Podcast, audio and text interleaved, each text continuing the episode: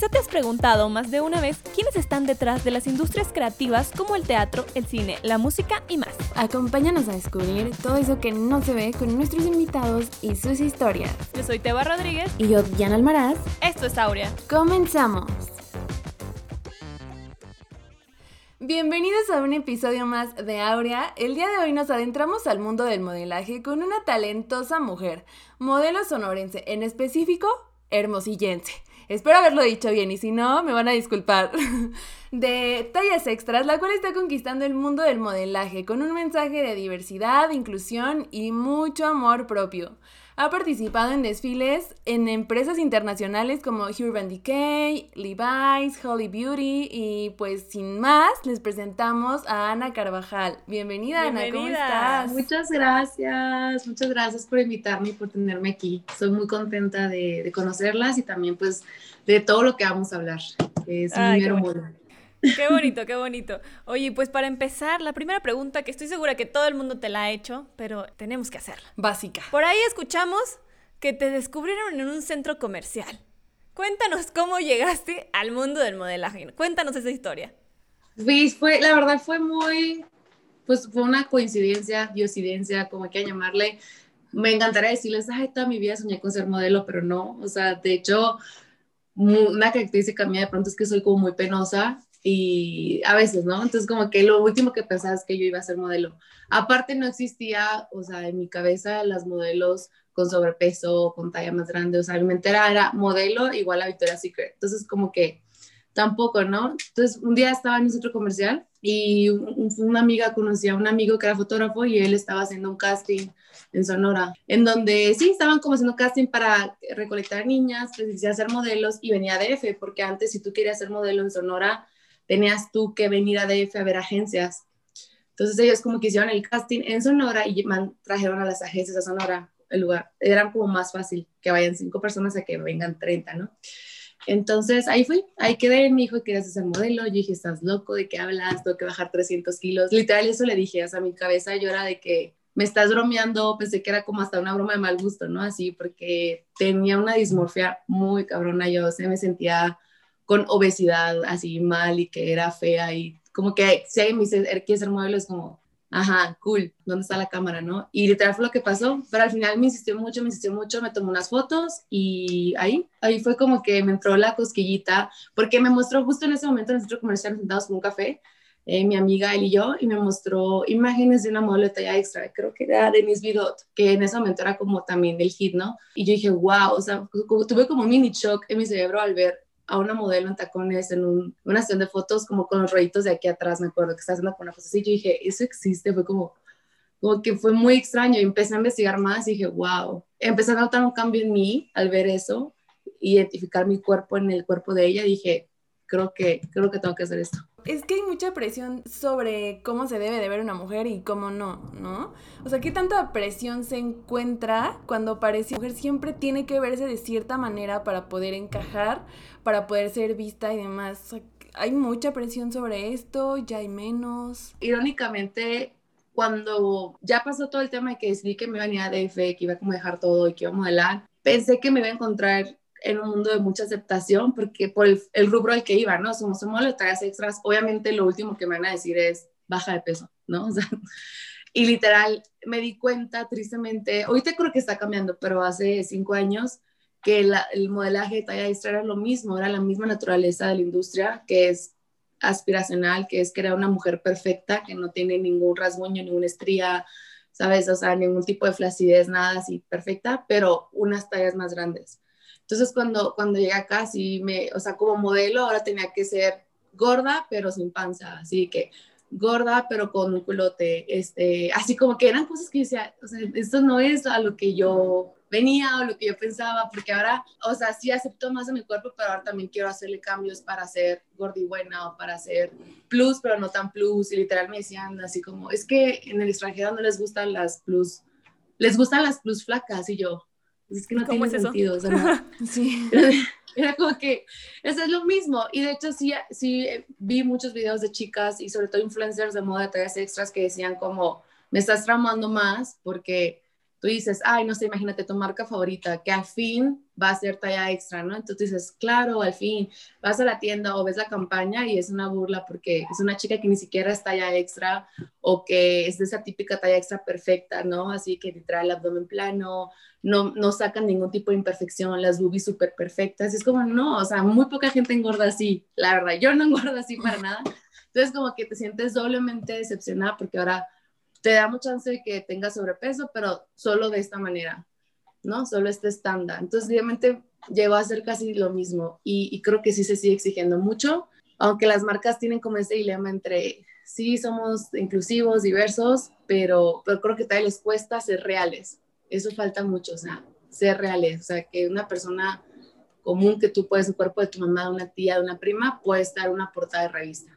Todavía tiene que ser aspiracional. Y eso es lo que creo que es lo que sigue, romper con ese chip que tiene la moda de ser perfecta y aspiracional y mira, ¿no? Todos quieren ser como ella. Eso es muy cierto. Aparte, aquí recordando, no sé si vi algunas cosas en redes sociales hace mucho tiempo que justo hablaban de lo que tú estás diciendo ahorita, ¿no? Como de que, o sea, sí, ya hay este, estas marcas que tienen ropa súper bonita, que es como plus y, y, todo eso, pero que aún así tienes que seguir como cierto estereotipo de ser plus. Entonces, al final no estás siendo lo tan diverso que dice la marca que es, ¿no? Y es como un poco triste porque creo que la sociedad te pone como esos pequeños estereotipos y uno se ve como afectado por eso, ¿no? Como de, o sea, güey.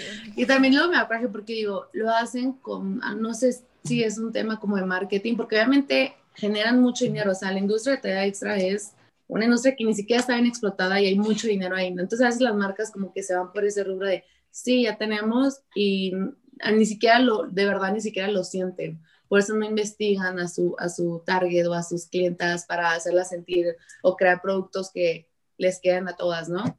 Y solo sacan su misma talla, pero su mismo modelo, pero hay que ah, tres centímetros más, ¿no? Ya XXXL y todo así, no, o sea, no. ¿Y has trabajado con, con alguna marca o proyecto que, que sientas que no es genuino, que quieren incluir como las tallas grandes? ¿Sí? sí, me ha tocado mucho. Eh, no creo, creo que muchas veces literal no saben. O sea, cuando yo llegué a Ciudad de México, la verdad estaba en pañales. O sea, el tema de tallas extra estaba en súper pañales. De hecho, me dijeron, cuando vayas a, Ciudad de México no vas a trabajar, solo vas a a hacer fotos como para hacer tu visa y papeles para irte al extranjero, porque realmente en México no había nada, o sea, había como dos o tres clientes y ya, pero justo fue en este año, en el 2015-16, que fue como también lo de Ashley Graham, que salió Spray Illustrated, como todo eso que fue como el boom, que ya las marcas empezaron, entonces me tocó mucho ver el proceso de marcas que me hablaban y que, ah, es que no, no sabemos si queremos hacer el molde en tu cuerpo, o queremos, no sé, ¿qué opinas de esto? Y realmente veía que no sabían, y como que les, les, daba, les daba miedo el tema de atreverse, ¿no? De hacer,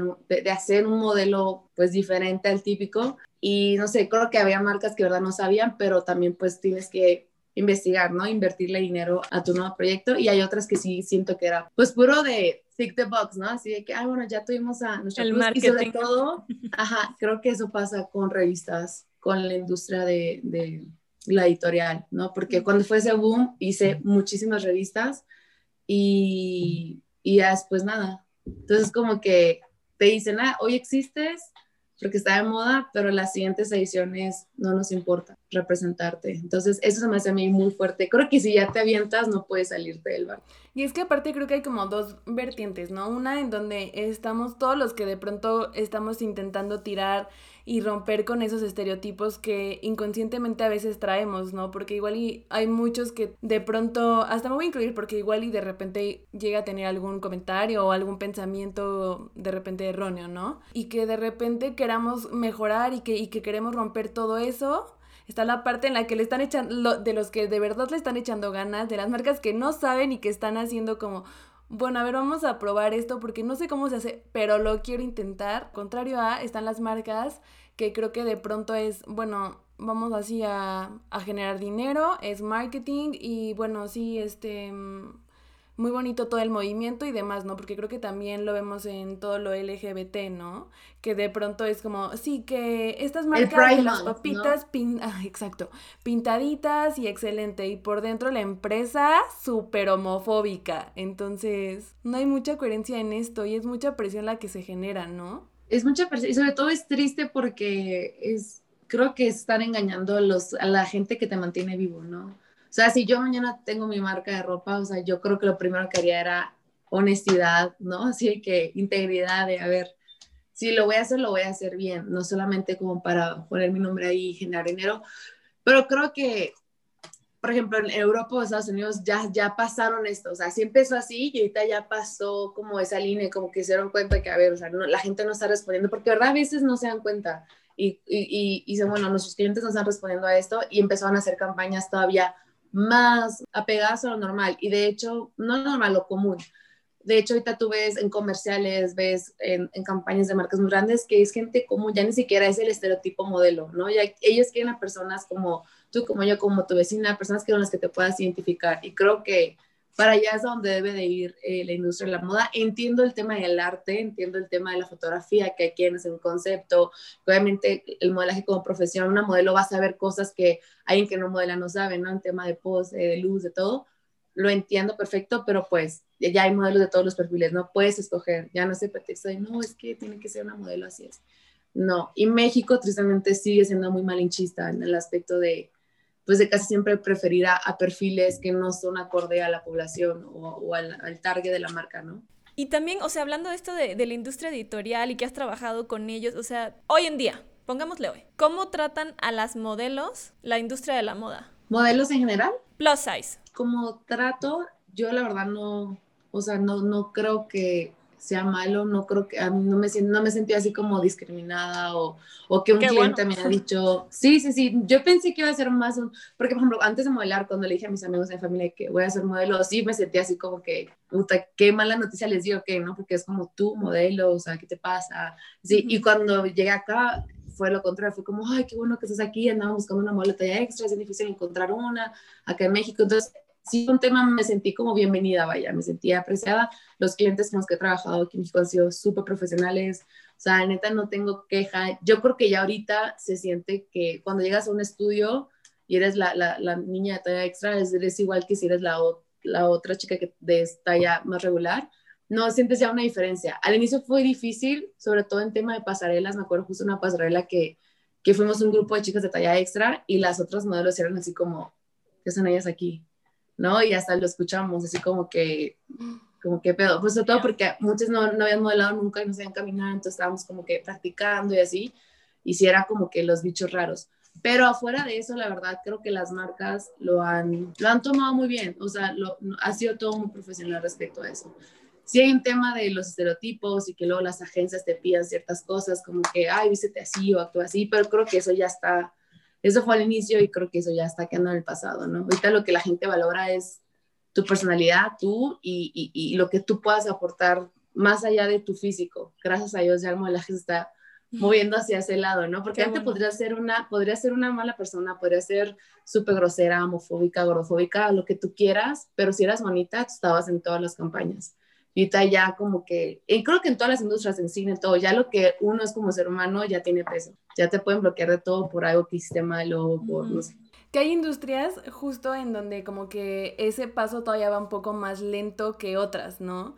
Creo que ya lo hemos contado en algunos episodios que es rodearte de gente que sea como tu grupo de apoyo.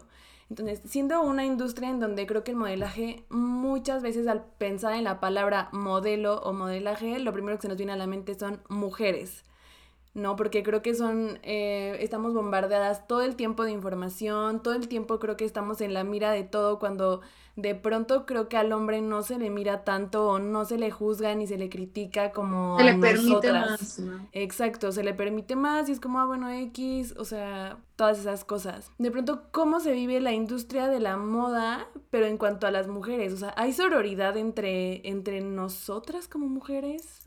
Creo que es la imagen que se puede dar totalmente porque es como así que casi que pelea de así felinas, pero honestamente, obviamente basada en mi experiencia, basada en la industria de México y también en el extranjero, yo te puedo decir que he encontrado grandes amigas. O sea, mis mejores amigas han sido en esta industria.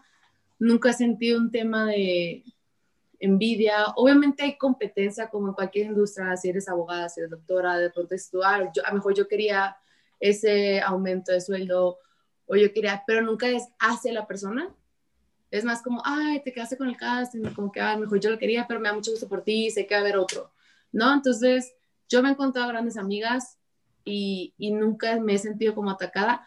Sí he sabido como de historias, ¿no? De pronto de que, ay, eh, ella está como, o se siente que no le ponen atención en la agencia o lo que tú quieras, sobre todo en tema de tallas es porque somos poquitas. Entonces, como siempre dicen, hay más como enemistad entre las modelos talla extra que las modelos regulares porque hay muy poquitas modelos y poquitos clientes. Entonces, como que sabes más quién se quedó con el trabajo y así. Pero de mi parte, yo la verdad no me ha tocado que alguien me, me diga o me tire, no sé qué. Sí he sabido que existe, pero no es como nos imaginamos.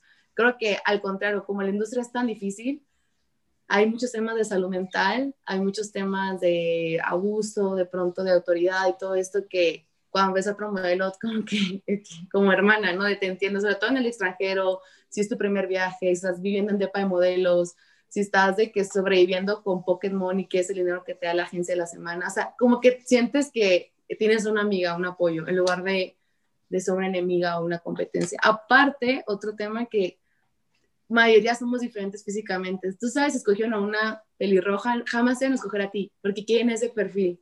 Es como nunca es personal el, el, trabajo, también creo que eso ayuda mucho, porque no tiene nada que ver con quién tú eres o que la escogieron por que sea mejor que tú, más inteligente. No, entonces creo que eso ayuda mucho. Y es que creo que estas preguntas las hacemos porque hace unas semanas estaba platicándole a Diana muchas cosas de que yo antes, eh, pues obviamente estaba más pequeña, yo veía America's Next Top Model y y yo lo veía y decía, wow, ¿no? Pero ahorita ya viéndolo a mi edad, ya como que un poquito la, la ardilla me gira más, pues. Entonces, como que me digo, eso está súper mal y las chavas se tiran unas a otras y, y bueno, no, no, hablemos de Tyra Banks porque de verdad, qué terrible. Entonces, yo te quería preguntar sobre esas cosas. Yo te iba a decir, ¿qué opinas de ese tipo de shows y qué, y qué tan real es que pase, ¿no? O sea, porque... Sí, sí, sí, sí. De hecho, Naomi Campbell, Tyra Banks, como esas supermodelos creo que eran en esta época aspiracional, que no importaba cómo eran como seres humanos, pueden ser una mierda, pueden ser excelentes, les valía. Entonces tal vez como que hacían cosas y X, ¿no? Tienes el nombre, nadie te puede tocar. Eso es lo que era antes en nuestra la moda, ¿no? y, y, tengo una amiga justo que, que estuvo en, en México en nuestro modelo y como que el otro, hace como unos seis meses estábamos viendo los videos porque dije, ay, yo quiero, quiero ver, o sea, no me acuerdo de haberte visto en programa porque creo que vi una temporada y no estabas ahí, entonces me metí a YouTube y estábamos viendo pues los episodios, ¿no? Y yo así, como tú dices, ya madura, ya como desde un punto de vista casi así, más de mujer adulta, no adolescente. Yo decía, güey, neta que hicieron esto. Y le decía, ¿y esta fue verdad? Me dijo, no, era inventado. O, o como un tema, no sé, son niñas de 18 años, ¿no? De 18 a, ¿qué será? 22, 23 no sé, no, nos, nos, nos, nos, emborrachamos y, o sea, era como que les gustaba que tomábamos porque a lo mejor nos peleábamos más o había más show o ese tipo de cosas. Obviamente no son cosas extremas, malas, pero es como que no, no está bien. O sea, si era un programa que iba enfocado en la siguiente top model, ¿qué necesidad de hacer ese tipo de cosas, no? O crear estos guiones que mejor no están pasando, mejor no estaban peleando, ¿verdad? Y les dijeron peleense, no sé. Pero creo que... en la misma edición, ¿no? Así de que la chica dijo algo que venía de otra cosa que había pasado y lo sacan de contexto y te lo ponen aquí como que siempre hay una, y es lo que está viendo que es la mala, ¿no? A la que todas la odian porque les va súper bien y los jueces la quieren y, o sea, incluso me encontré con comentarios de Tyra Banks y justo hablando pasó una modelo y le dijo, es que estás gorda, así, y no puedes estar gorda para estar en esta industria. Así se lo dijo y yo me quedé de, no, manches, eso, o sea, esa mujer por eso está cancelada hoy en día. punto número uno. Punto número dos, si eso pasara ahorita, no, pues es eso que imagínate. Pasa, eso pasa ahorita. O sea, tú vas a una agencia y te dicen, estás gorda. No puedes, o sea, creo que ya lo, lo, lo, hacen más debajo del agua, pero pasa. El tema es que ya, ya, la, ya se cuidan más. Ya es un mm. tema de, ¿sabes qué? No te lo voy a poner a lo mejor en Instagram para que no pueda dar un screenshot y me puedas, no sé. Pero tristemente pasa. Y creo que te lo dicen en el, en el punto, en el punto de vista de, es que lo hago por tu bien, ¿no? Por tu carrera. Porque si estás gorda, que es una estupidez, o sea, están hablando de que, ay, tienes dos centímetros de más de lo que quieren, que es absurdo no vas a buquear la campaña que tú quieres y lo hago por ti. Y como es, empieza como un coco wash, ¿no? Así de, no lo hacen porque me quieren, porque entonces, entonces ¿qué hago? Dejo de comer. Y, y, el problema aquí de las agencias o de la industria es que no hay como un cuidado, o sea, es como que adelgaza y me vale como adelgaces. o sea, me vale, en lugar de decir, oye, vas a hacer una campaña, no sé, tal, te pongo un nutriólogo, te pongo un gimnasio, te apoyo, no sé qué, que en mi opinión no deberías de cambiar para entrar a una marca, o sea, el diseñador puede perfectamente agregarle más tela, pero está hablando como en esta época, ¿no? Hace 10 años, 15 años, que los exigían que no existía diversidad. Bueno, pues ayúdala de otra manera, ¿no? No se lo digas en televisión nacional así de Sí, exacto.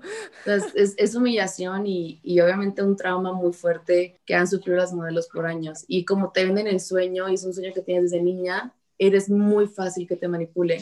Y al rato ya tienes un trastorno alimenticio, ya ya te sientes siempre como, sí, como señalada, como que te da miedo ir a la agencia, porque hay agencias que te miden semanalmente, que ven a que te midan. Imagínate esa presión que sientes. ¿Neta? O sea, es horrible, la verdad si yo no hubiera entrado al, al, rubro de tallas extras, yo jamás hubiera podido eh, aguantar lo que sé que muchas compañías justamente han aguantado. Que creo que también eso más o menos pasa en cosas de ballet, ¿no? Porque a mí sí me ha tocado escuchar como no puedes bailar porque eh, no tienes la figura, tienes que tener las piernas así, tienes que tener no sé qué cuando pues creo que o sea, ya no debería de pasar, es como ya cualquier persona debería de hacer lo que le plazca, ¿no? Con el cuerpo que tiene. Y qué curioso que lo mencionas, porque yo bailé ballet, o sea, yo bailé ballet desde los 5 años como hasta los 17, pero fue una tortura y fue un trauma horrible porque yo siempre fui grande, siempre, siempre, obviamente en ballet yo era así como que me súper cuidaba, pero siempre, o sea, nunca, nunca he sido flaca, básicamente, entonces yo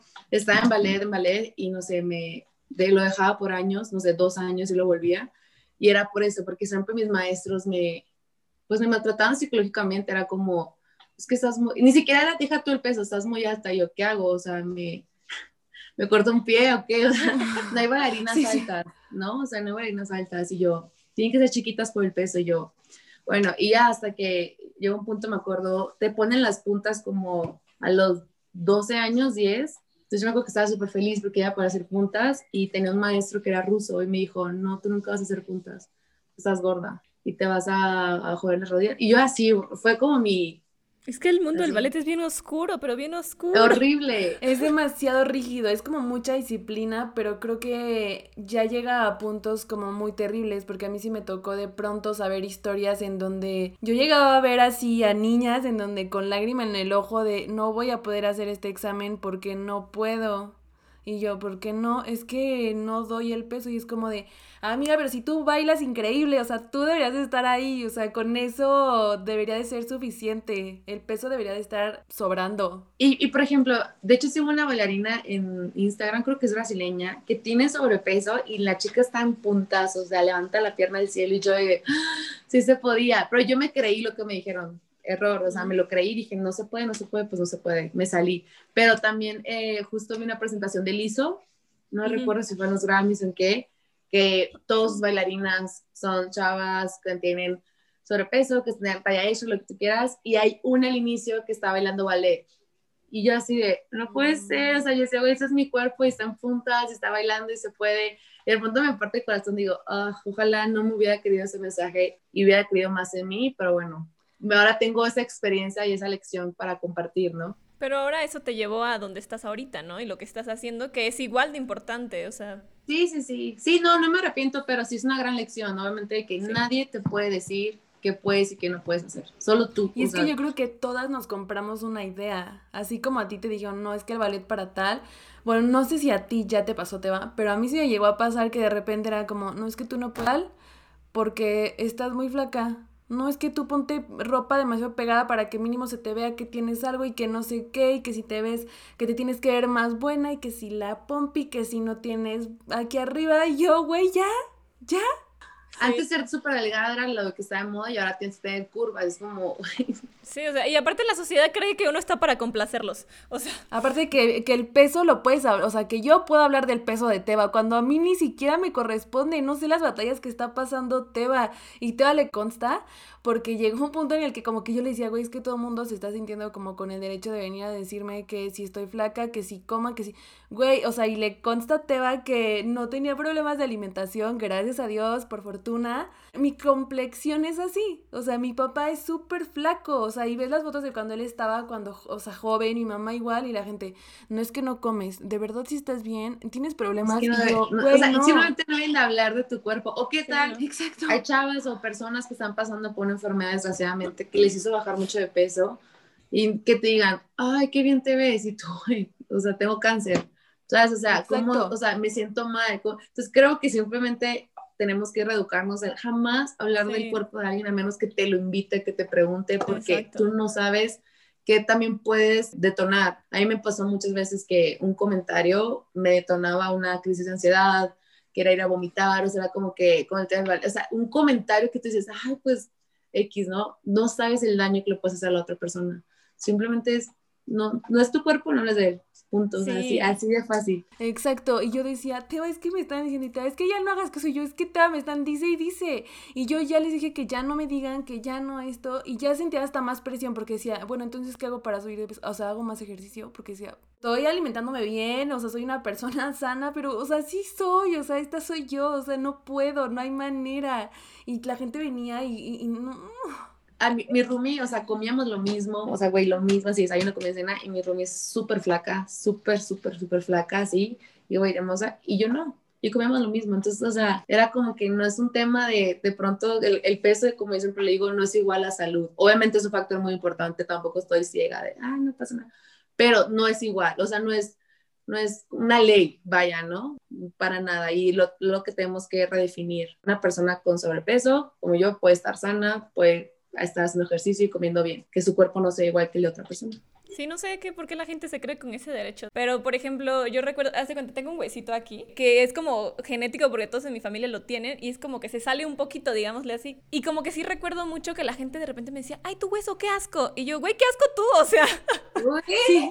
Aparte tu hueso así, que qué hago? O sea. Yo, güey, nada más porque estoy más flaca y se me ve más, no tiene derecho a que me digas qué asco, güey. Qué asco tú, güey. O sea, no sé. Sí, qué asco. Ay, no, a mí, sí, a mí sí me. Exacto. o sea, sí o no, no creo que ya está cambiando eso muchísimo. O sea, yo la otra vez estaba viendo la hora pico, porque me encantaba. Me acuerdo que me puse a buscar así por la celostina y dije, güey, quiero ver, quiero ver un episodio de la celostina, celostina, no me acuerdo. Y estábamos viendo y pues salió más y dije, wow, o sea, me quedé en shock, dije, ¿cómo salía esto a nivel nacional? Porque le hacían, no me acuerdo cómo se llama uno de los chicos que salía, que era morenito con sobrepeso, le hacían un bullying. Ah, Una cosa que, sí, Galván, y dice, tú orangután y tú, y yo así de, ¿Por qué? o sea, ¿cómo? Y obviamente nosotros crecimos con esa, pues con ese tipo de programas, entonces lo normalizamos, entonces yo ya voy y le digo a mi compañera escuela orangután, o sea, crecimos en un, en un, ambiente muy tóxico desde familiar, que las tías venían a decirte, ay, mi hijita gorda o no sé qué, desde en la tele, todos los de lo que veamos, es muy impresionante. La, la también ser en conducta, ¿sabes? ¿No? Que era la, la, cuando el ñoño creo que caminaba, que todo el piso hacían y como todo si, se movía. Ese tipo de cosas que tú dices, oye, o sea, no, imagínate. Imagínate el mensaje para la, la, el niño que lo estaba viendo, o la novela esta Iban los niños que salía la chica con una torta ah, sí, veía. así de, güey, es irreal, o sea, ahí no, yo no me como esa torta y por eso me hace así que, que de todas soy yo porque estoy gordita, o sea, no. Es muy triste cuando te pones a analizar por qué pienso así, ¿no? Porque de dónde vienen esas ideas La y te vas para atrás y dices, madres, madre. Pero lo bueno que ya no, o sea, eso no puede salir en televisión ahorita. Me acuerdo perfecto que yo también crecí con eso, porque a mi papá, bueno, en general creo que de cualquier forma, ¿no? Mi papá de repente veía ese programa. Recuerdo que yo veía la parte de los comerciales en donde salía Sabrina y creo que otras dos chicas, ¿no? Una pelirroja, una morenita y una rubia. Y así de que súper voluptuosas, así, ¿no? Y me acuerdo que yo las veía y decía, no hay manera en la que en algún punto yo llegue a estar así, o sea, no hay manera. Y recuerdo que cuando yo crecía, de repente tenía mucho como en la cabeza, como con este tipo de contenido, la parte en la que si yo, cuando fuera, o cuando fuera grande, no vas a llegar a tener este novio, porque ¿de dónde va a agarrar? Y ahorita lo llego a pensar y digo, ¿qué? Me voy a asegurar de que la persona con la que esté no va a pensar así. Qué horror, qué horror pensar en eso pero creo que es parte de que ahora podemos analizar esas conductas y podemos cambiarla. ¿Qué otras cosas, aparte de analizar eso, podemos hacer como para ir cambiando el chip? Yo, en mi, en mi viaje personal, primero que nada, creo que en nuestra generación, desde que nacimos, a, no sé, el día de hoy, ha cambiado el mundo de una manera, o sea, que a nuestros papás no les tocó un cambio tan radical desde su niñez a la vida adulta. Entonces, ha cambiado tanto nuestro mundo desde tener internet, celulares, redes sociales, educación, todo que tenemos nosotros que como que sentarnos y parar, que tengo que cambiar yo también, porque no puedo seguir con la misma mentalidad que me crearon hace 20 años, porque ya esa mentalidad ahorita no, o sea, no está vigente, no funciona y te vas a cerrar puertas, ¿no? Entonces yo me acuerdo mucho cuando lo que yo hice, lo, lo creo que podemos hacer es literal sentarte analizar, porque cuando empecé a modelar todavía tenía muchos conflictos con esas creencias. Era como que, híjole, sí, pero no sé, no puedo, a lo mejor si me veo sexy en una foto, soy puta, por ejemplo, ¿no? Porque eso me dijo mi mamá, como no puedes enseñar algo, no, o casi como que no puedes ser dueña de tu cuerpo, de tu sexualidad o así, porque estás provocando a alguien. O me toque casa a cierta edad, o como que el momento de empezar a ser modelo me empecé a encontrar con estos temas de la moral que yo tenía, de reglas, y era, me pregunté, a ver, ¿esto de dónde viene? Literal hice como una lista así de, ¿De dónde vienen mis creencias sobre pareja, mis creencias sobre el sexo, mis creencias sobre mi cuerpo, mis creencias de cómo evoluir, comportarme? ¿De dónde vienen? O sea, vienen de mi mamá, mi mamá, me creció. Como que empecé así a analizar todo y dije, ok, ¿estoy de acuerdo con esta creencia o no? Si no está de acuerdo, bye. Lamento mucho si a mi familia, todo, yo no estoy de acuerdo. ¿Estoy de acuerdo con, con la religión que me impusieron? No, bueno, bye. Y así fui como delimitando literal todo. Yo creo que eso lo hice hace cuatro años tenía un año modelando y, y, fue como que es que no puedo seguir con estas creencias porque me están amarrando, o sea, no me están dejando ser yo, no me están dejando sentirme yo o, o trabajar a gusto.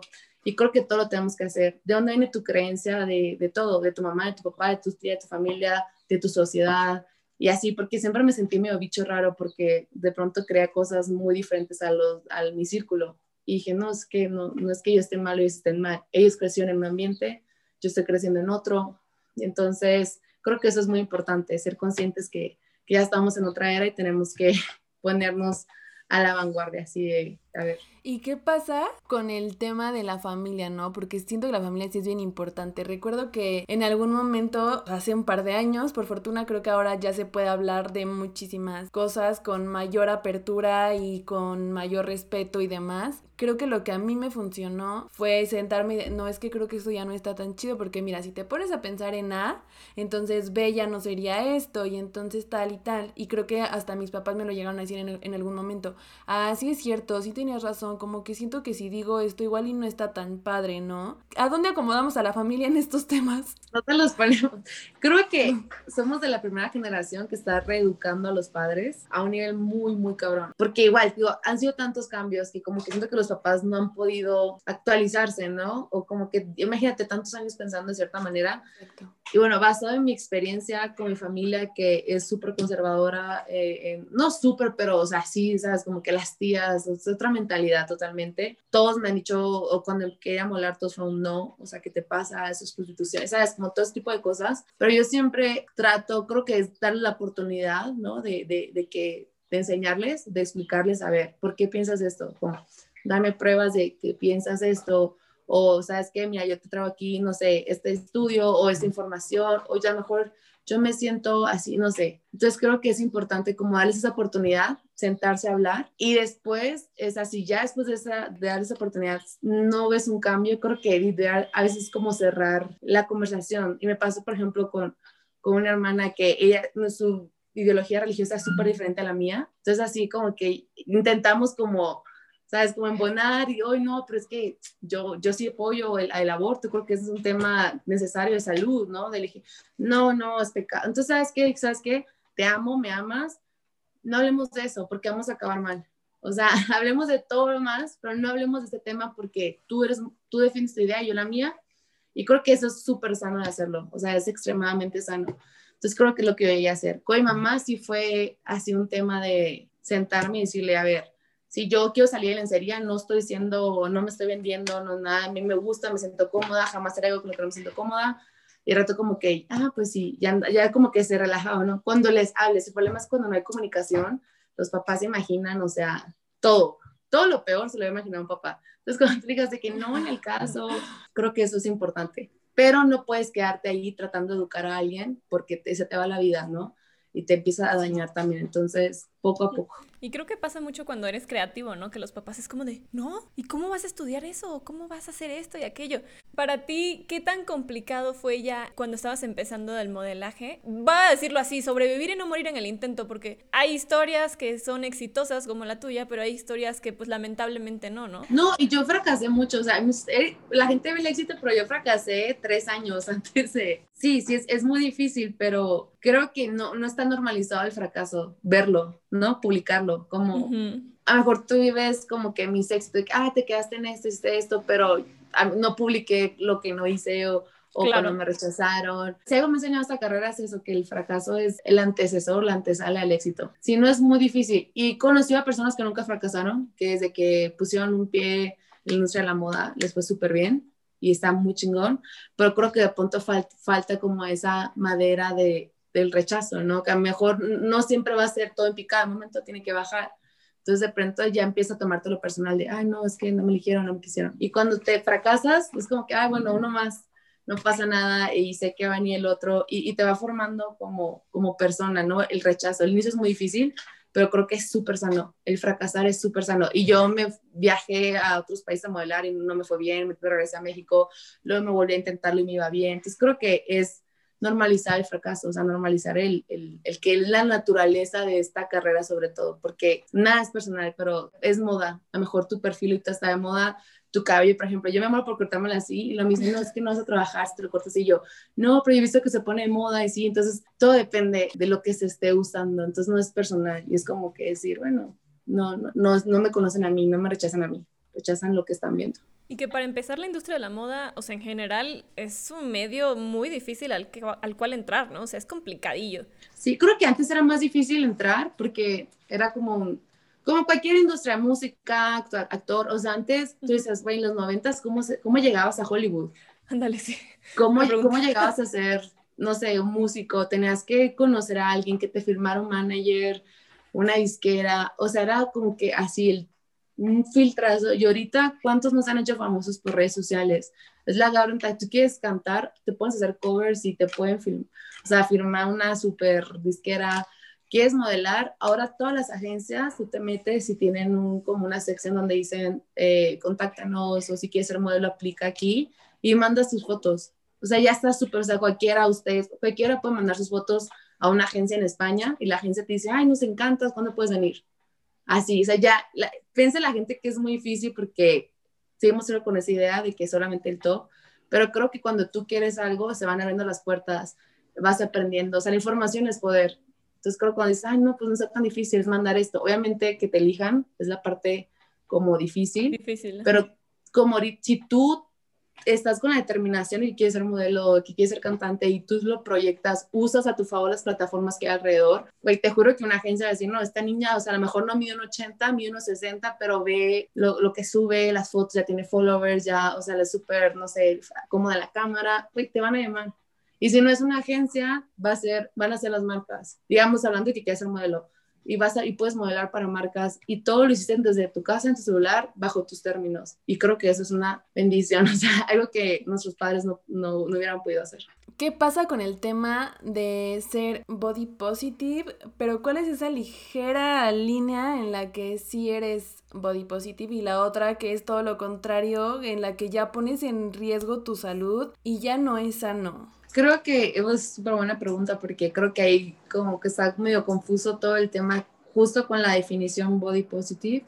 Como en todo, creo que hay personas que lo hacen con las intenciones correctas, hay personas que lo usan mucho como marketing, ya como ellos como marca, ¿no? Como yo soy, no sé, Lolita Pérez y body positive activist y como que basan todo en basado a eso y por dentro pues no, no lo sienten, ¿no? Creo que el body positive no es promover una talla ni un peso en específico, empezando por ahí. O sea, body positive no solamente para personas con sobrepeso. Y es como lo que se confundió. Es como que, ah, tengo sobrepeso, entonces soy body positive. No, una persona delgada también debería ser body positive porque el body positive es amar a tu cuerpo en la forma que sea, en la talla que sea, en la condición que sea, sano, enfermo, es amarte a ti porque es lo único que tienes. Y, y si no tienes esa relación contigo bien hecha, todas las relaciones de tu vida van a estar dañadas.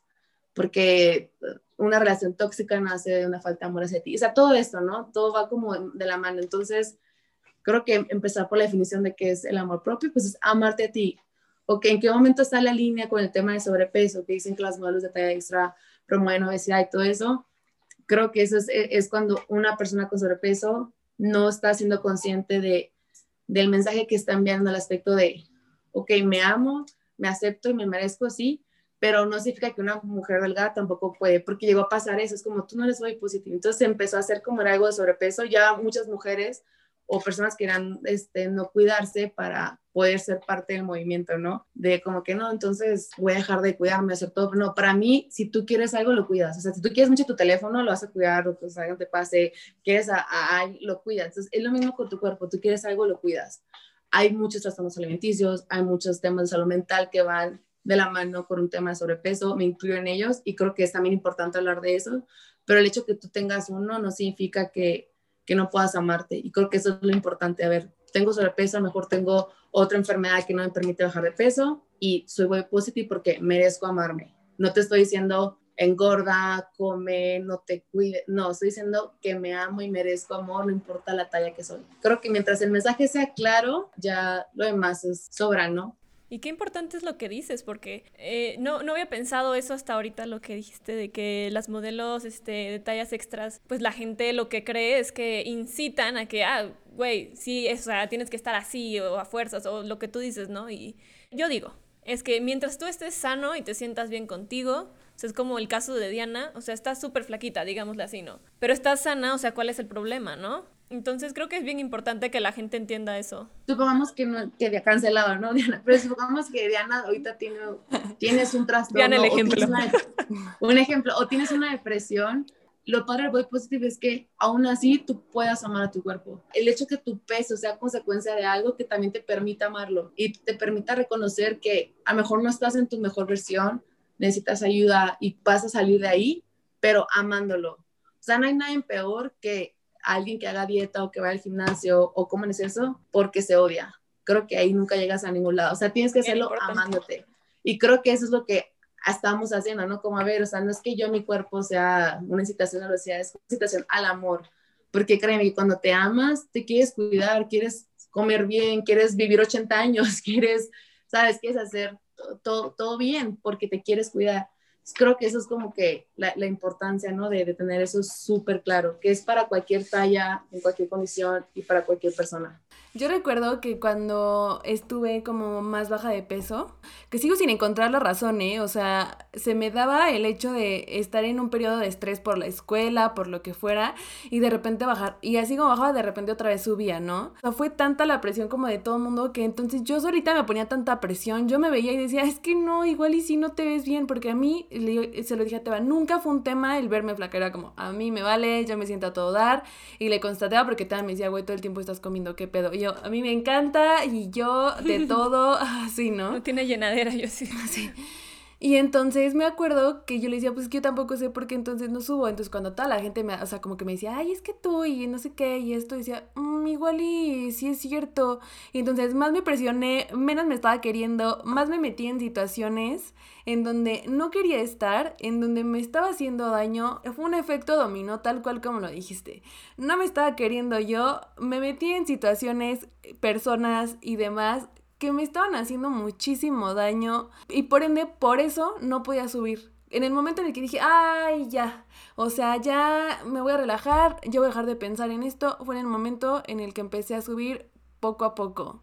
O sea, cuando dije, ah, no, así te ves bien, te ves bonita y, y, tus piernas te funcionan, por fortuna, y tienes dos ojos y todo te funciona bien. O sea, de repente se te, se te van las cosas, se te olvida y tu memoria te falla de repente, pero de nada del otro mundo, vaya. En ese momento fue cuando, de la misma manera en la que en efecto dominó se me empezó a caer el evento, por así decirlo, en efecto dominó, se me empezó a levantar muchísimo muchas cosas, porque si ahorita viene alguien que se quiere o reír o que me quiere hacer un comentario, se me súper resbala, es como si me hubiera puesto mantequilla. Al amor propio yo le llamo a veces la mantequilla que nos hace falta, como para que ciertas no nos peguen y tengas como un buen armazón que te proteja. Y también ya detectas, ¿no? Personas tóxicas, que a lo mejor antes no lo veías, comentarios tóxicos, como que, como dices, no, ya no, como que ya no vibro con eso, ya no me reflejo con eso. Y yo creo que eso viene de, del tema o de la frase de cómo es de adentro es afuera. Como tú te sientes adentro, vas a reflejar eso en tu vida, con las personas que te acercan, en tu trabajo, en tu familia. Y por eso creo que es tan importante hacer esa paz contigo mismo, porque también la gente te empieza a ver así. Es lo que yo me acuerdo cuando estaba en la prepa, que yo me sentía así, la Betty la fea, así horrible y todo. Y, y, veo fotos y digo, o sea, nada que ver, pero así me sentía y yo me acuerdo que dije, bueno, a lo mejor yo tenía la dismorfia y era como que me veía mal, pero yo decía, pues es que la gente me trataba mal. O sea, también era como que yo me acuerdo que yo no le gustaba a nadie, tenía como temas para tener amigos, o sea, era lo que me sentía lo reflejaba, ¿no? Y entonces es como que dije, qué interesante el, el que pensamos que está separada la mente del cuerpo, o sea, o sabemos que no, actuamos como si, ¿no? O sea, es como que, no importa, me siento mal, pero me arreglamos. No, se ve, o sea, se siente, la gente lo siente cuando tú estás mal.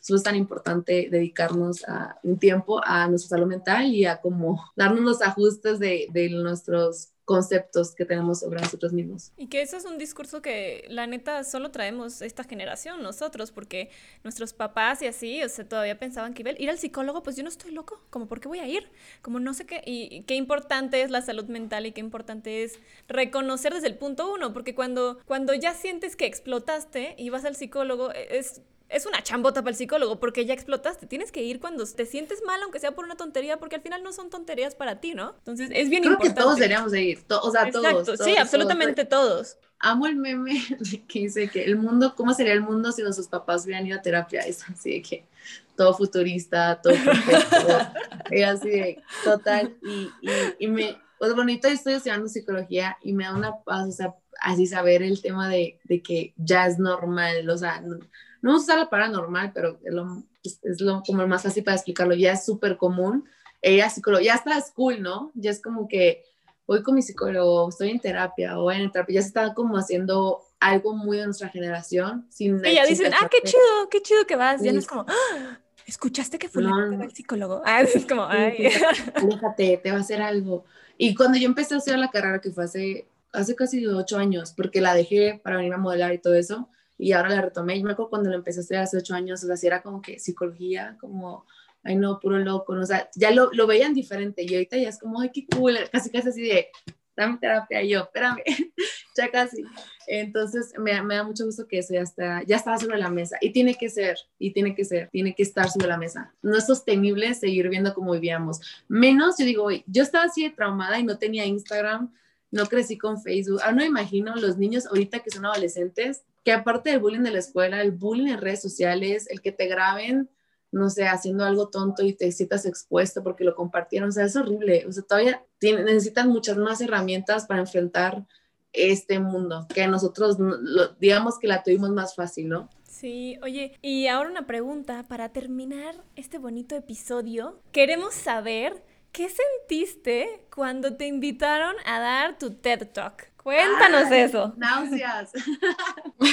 no, la, la fue, de hecho justo ayer estaba hablando con mi novia y me dijo como que, ¿cuál fue como el momento más, no importante, como que dijiste como que wow, ¿no? Como que lo hice o como que te sentiste más orgullosa y dije, creo que es la TED Le dije, porque yo había pasado por dos años, tenía, tenía año y medio modelando dos años y fueron horribles. Cuando digo horribles, o sea, de verdad, terribles, desde bien de para modelos, desde, obviamente, no puede, el amor propio no pasa de la noche a la mañana. Entonces, imagínate, yo era una morra insegura, nunca habían puesto un traje de baño, o sea, un bikini, era, no salían fotos, era así que no, y de repente soy modelo, entonces como que fue un shock muy fuerte para mí, y no es como que me la creí de la noche a la mañana, ¿no?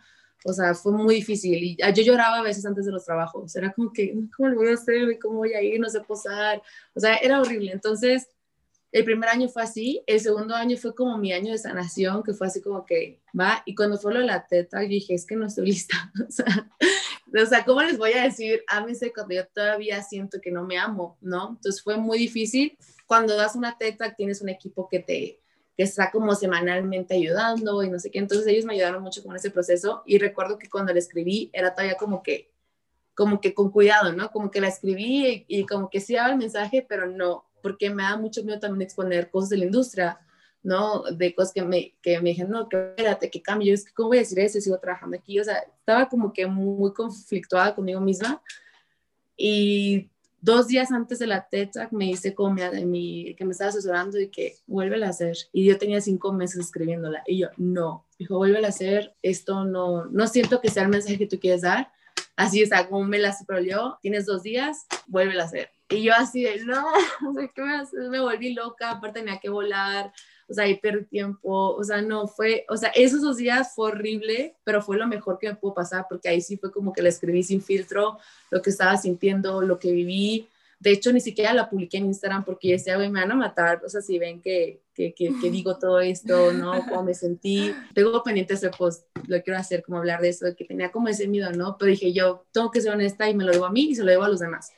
Y ya, probablemente sí fue horrible porque no dormí un día antes. En el ensayo todavía no la tenía terminada. En el ensayo la estaba escribiendo y, y fue una experiencia que siempre está en mi corazón porque en ese momento dije, ya, o sea, ya me elegí a mí, o sea, no, no, no, no elegí decir lo que le, las agencias quieren escuchar, no elegí decir lo que la gente quiere escuchar, me elegí a mí y el compromiso que tenía conmigo. Entonces fue muy importante, fue muy bonito y me encantaría seguir dando más pláticas, es algo que también quiero hacer, pero sí fue complicado. A veces eh, eh, el ser honesto es muy difícil, o sea, contigo misma, ¿no? O sea, deja tú, no de mentir, pero decirle así realmente lo que estás sintiendo, lo que viviste y ya, pero sí me hubiera gustado haber tenido el tiempo de ensayarlo porque si la ven, sí me veo como nerviosa, como que, de hecho me equivoqué, pero creo que lo editaron. Por lo mismo, como no me la sabía porque las terminé como cinco horas antes. Y me pusieron así en la mañana y yo, no, póngame la tarde, por favor. No, es que tu segmento va en la mañana. Entonces sí fue así como mucho estrés, pero fue mágico, o sea, fue la mejor experiencia que me ha dado la carrera que es poder dar algo más a las otras personas. Yo no soy modelo para estar en un estudio tomando fotos, o sea, me encanta, pero no, soy modelo para cambiar esto y para mandar un mensaje que yo necesité en su momento. Siento que es bien importante este mensaje. Yo digo, cualquier persona que se pare en un escenario a bailar, a cantar, a actuar, a, a hablar, o sea, de verdad, mis respetos, porque es complicado, o sea, y Diana y yo lo hemos vivido porque afortunadamente hemos pisado escenarios bailando, pero son unos nervios terribles, la neta, qué chido, qué chido que tuviste la experiencia y la oportunidad, y aparte de que hablaste de algo importante. Muchas gracias, y sí, pero creo, creo que la gran lección que me ha dado ese trabajo y que de hecho lo expuse mucho en, la TED es el regalo que te dan los retos o el regalo que te hace irte de tu zona de confort el poder conquistar tus miedos, yo siempre huía de mis miedos, era como, no, no, no, no, no, no me quiero incomodar, como que no, no, no, no. Y, y el modelaje me hizo la mujer más incómoda, me hizo, me hizo sentirme súper incómoda en todo momento, en sesiones, en trabajo, en agencias. Entonces, después de siempre estar incómoda, venía una gran recompensa, ¿no? Que ya te sientes preparada en una situación así. Entonces, estar en una TED fue muy incómodo, pero fue, un, fue lo mejor después, ¿no? El haber conquistado ese miedo de hablar en público, el, ser modelo fue súper incómodo, pero ahorita me encanta y lo disfruto y conquisté ese miedo. Entonces, creo que la gran lección para mí fue, siempre corre hacia tus miedos. O sea, obviamente no miedos lógicos, como no me voy a tirar un edificio, no voy a agarrar una araña, pero esos miedos de, sueños, es, corre, te da miedo mudar otro país, empezar de cero, pero lo quieres hacer, hazlo. O sea, si, está, si te da miedo algo que quieres, porque es lo correcto. Si me incomoda, es como lo tengo que hacer, hasta que no me incomode, hasta que sea una experta en eso, hasta que me sienta cómoda haciéndolo aunque ya después no lo quiera hacer, pero entre más miedos conquistes, más fuerte te haces y más diversa te haces tienes mucha más experiencia, que eso no se puede comprar. Y creo que aparte el miedo siempre te va a hacer salir de tu zona de confort y como lo dijiste, creo que es un gran mensaje con el que nos encantaría cerrar, con el que nos encantaría que todo el mundo se quedara, que se nos grabe muy en la cabeza que cualquier cosa siempre viene acompañada de un poquito de miedo y un poquito de incomodidad, porque la incomodidad es como que te pica por ahí una costilla que te hace ir, ay, ok, ya voy a hacerlo. Entonces, y si no te incomoda, te da miedo, ¿qué tanto puedes crecer, no? A mí no me da miedo ir al súper ni me incomoda, entonces no cambia tu vida o, o quedarte en casa de tus papás, pero pero que realmente te incomoda y da miedo es donde realmente puedes lograr las cosas más grandes en la vida. Así es. Y bueno, Ana, muchísimas gracias por haber estado hoy con nosotras. De verdad, nos alegra mucho que te hayas tomado el tiempo para platicar de estas cosas que son bien importantes, la neta, y que nuestra audiencia también se está nutriendo de todas estas cosas que pues ni Diana y yo sabíamos, entonces aquí se aprende. Ay, muchas gracias chicas, Diana, te va, fue un placer y cuando quieran a la orden, yo soy feliz de hablar de esto. Falta mucho, pero también hemos logrado mucho, que es lo importante. Entonces, gracias también por darme este espacio y por darle este espacio a todas las personas que han invitado.